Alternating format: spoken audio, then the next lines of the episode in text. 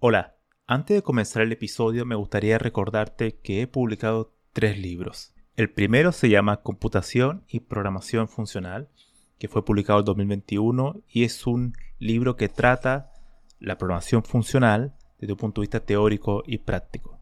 El segundo se llama Mentes Geniales, la vida y obra de 12 grandes informáticos. Esta es una obra que repasa la historia de hombres y mujeres que fueron relevantes en la historia de la computación. Y el último, el más reciente, se llama Principios de Programación, donde explico una nueva forma de entender la programación a través de ocho conceptos. Todos estos libros se pueden encontrar en librerías en España o en Amazon y también en Latinoamérica se puede encontrar a través de Mercado Libre y Busca Libre. Para más detalles pueden visitar mi sitio web camilochacón.com. A pesar que el título de este episodio puede parecer un poco triste, desolador e incluso carente de optimismo, yo creo que es todo lo contrario. Yo creo que lo que voy a tratar de expresar en este episodio es bastante esperanzador y es el mensaje que me gustaría dar. En la informática siempre han existido tres corrientes de pensamiento que fueron descritas en el, extraordinario artículo de Amnon Eden y en él él describe tres paradigmas él utiliza la palabra paradigma, bueno, a mí no me gusta la paradigma, entre paréntesis, porque es una palabra que tú entras en ella y no, y no puedes salir, es, muy amplia, muy general y tiende a la ambigüedad. Independientemente de eso, él presenta tres constructos que vendría siendo la palabra más adecuada. Uno sería el constructo racional, el segundo sería el tecnócrata y el tercero es el científico. Estos tres constructos son una forma, una manera de concebir la computación. Entonces me gustaría dedicar este episodio al primero, que es al racional, al racionalista, que es el matemático, es, la forma de ver la programación o la informática desde un punto de vista matemático. Es una idea, es una idea eh, explicada, expandida y divulgada por Dijkstra en particular, que él fue muy combativo para defender ese enfoque de la, de la informática, y que es la idea que la programación es parte de la matemática, es una forma mucho más eh, formal de ver la programación. Y, y, cuando, claro, cuando tú defiendes esa posición, eh, hay muchos flancos abiertos. Cualquier, cualquier idea que tú propongas van a haber muchas objeciones, probablemente. Pueden haber algunas más, otras menos, depende cómo tú argumentes tus ideas. Pero la idea del racionalismo matemático en la informática, lamentablemente, y digo lamentable porque, porque no es factible en el mundo actual. Choca con, una, con la ingeniería, que es el segundo constructo, que es el del tecnócrata. Y choca por varios motivos. Porque a pesar de que Lamport diga que el software debería construirse como se construye eh, un puente o un edificio eh, en la ingeniería civil, en la práctica, en el mundo real, se ha demostrado en muchas ocasiones que eso no es factible. No todo el software se puede construir de esa manera. Ahora bien, los que defienden el segundo constructo, que es el, el tecnócrata, el enfoque ingenieril de la programación, también caen en, otros problemas. Pero bueno, ese, ese, sería para otro episodio. Volviendo al tema del racionalismo. Fue una idea muy difundida por Dijkstra. Dijkstra era bastante, como mencioné anteriormente, bastante combativo. Uno puede leer sus artículos que están disponibles en internet muchas veces incluso injusto, yo creo que en algunas críticas que hizo algunas personas. Pero bueno, él luchaba por su idea y yo creo que eso es respetable. O sea, cualquier persona que salga y dé la cara abiertamente, bueno, tiene un costo que pagar. Eso sin, duda va a crear un costo. Lamport eh, ha seguido más o menos la misma línea de Dijkstra. Quizás Lamport, una de las cosas que a mí me agrada un poco más de Lamport, sobre Dijkstra es que es un poco más eh, relajado, tiene un poco más sentido humor. Dijkstra era bastante mm, bastante serio en algunas cosas. Y, era mucho más, menos, era menos flexible en su pensamiento, mucho más rígido. Él no podía concebir eh, el que hayan errores o bugs en un, software. Y claro, el tema es que en un software de, de cientos de funcionalidades, de miles de líneas de código, se ha demostrado que eso es prácticamente imposible de lograr. Y Lamport, la lucha que ha continuado él, es un poco similar a lo de Dijkstra, pero él se enfoca un poco más en una distinción. ¿Y qué es la distinción de programación y codear? Dos conceptos que por lo general en el mundo hispanohablante no se tienden a, a usar por separado. Uno tiende a decir, estoy programando, soy programador. La palabra codear no es algo muy común, al menos yo no lo he escuchado ni en, ni en España ni en Chile. Quizás algunas personas lo usan, pero no está muy... Eh, no, es, no es un concepto que se haya hecho cotidiano en el día a día. Entonces Lamport hace una distinción, que es la distinción de, de, programar. Para él programar es pensar en el problema previamente, es decir, definir de manera formal, matemática, un algoritmo que puede ser a través de un papel, en una pizarra, pero que se demuestre que hace lo que tiene que hacer. Y por otro lado está la parte de codear, que él menciona que es más simple, que es más fácil, que es, más, eh, es mucho más accesible.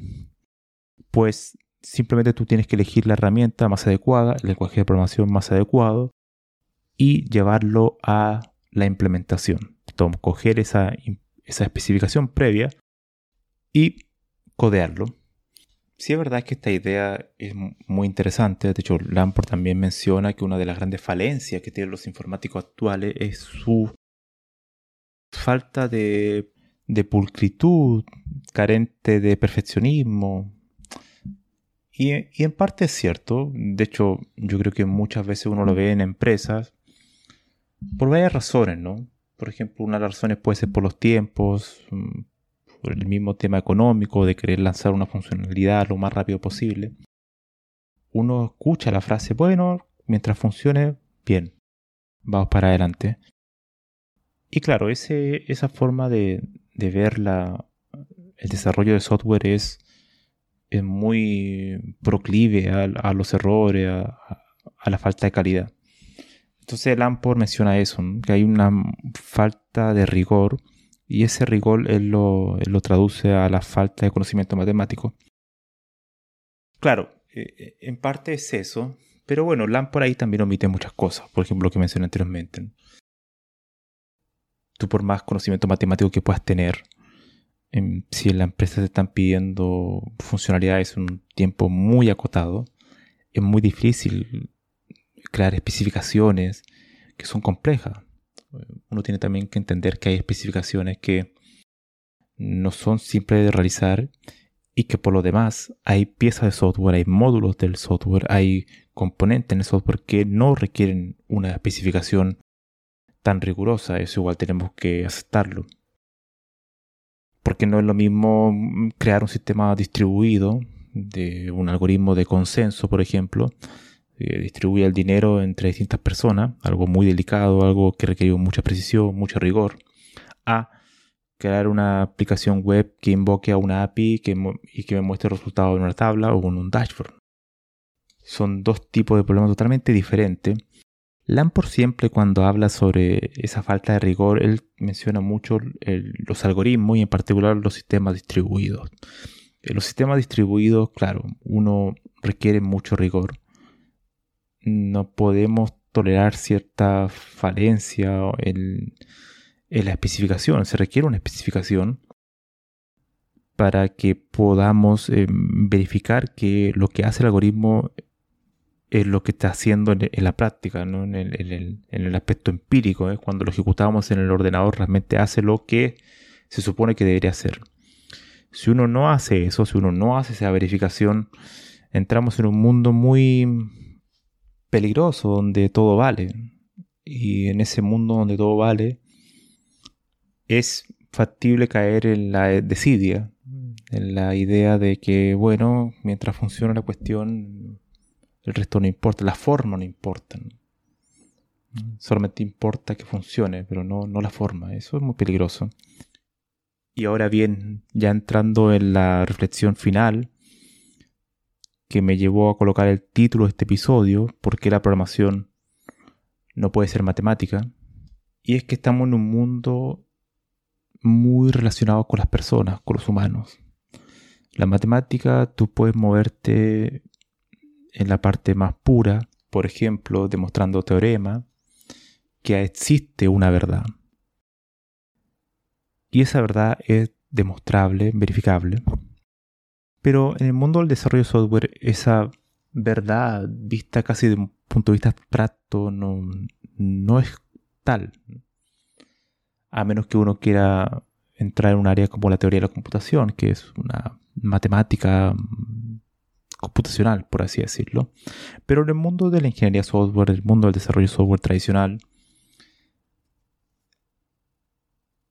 es un mundo muy volátil. Es un mundo donde estamos totalmente eh, a la espera de los juicios que hagan distintas personas, que vendrían siendo los clientes, a sus deseos, a los cambios de opinión y a todas las cuestiones que conlleva eso. Entonces lo que uno puede creer que necesitan probablemente no es eso. Y lo que querían en un año va a ser totalmente distinto a lo que van a querer en cinco años más. Entonces el software es un artefacto que está en constante cambio. Es totalmente dinámico. Y es un dinamismo que está asociado a los deseos de muchísimas personas. Entonces, la verificación se derrumba en ese aspecto. No, puedes totalmente verificar todo lo que es el software. Ahora bien, yo creo que la verificación, el constructo racionalista, es un constructo que sueña con algo muy, muy importante. Yo creo que para muchos los que escuchan este podcast también lo sueñan, ¿no? Es la idea de que hacer el software lo mejor posible. Y es una idea que no se puede abandonar. tú no puedes abandonar eso, la idea de que seas cuidadoso en el software en sí mismo, independientemente de los requisitos, de los requerimientos, de las tareas que te, que te imponga otra persona. Yo creo que lo que más uno puede aprender de esa, de esa concepción de la informática racionalista es la idea de hacer las cosas bien, de intentar hacer las cosas bien a priori, de tratar de pensar con cuidado lo que se está haciendo. Y eso es algo muy bonito. Lamentablemente choca con la realidad, y eso es algo muy humano también. Uno tiene muchas veces deseos, sueños, pero que no son factibles la realidad, se transforman muchas veces en utopías, y eso genera muchos problemas. No obstante, esa idea, esa bandera del racionalismo matemático, es algo que tenemos que seguir manteniendo y tenemos que seguir luchando también por eso. Porque incluso, dada la volatilidad del software, del desarrollo de software, que probablemente no va a cambiar en las próximas décadas, nuestra labor como informático es tratar de hacer las cosas lo mejor posible. Y ese es el sueño final de, de, de los racionalistas. Y hacer lo mejor posible es ocupando las herramientas más precisas que tenemos. Y es la matemática. Ahora la siguiente opinión está en sus manos. ¿Qué opinan ustedes? Nos vemos en el siguiente episodio.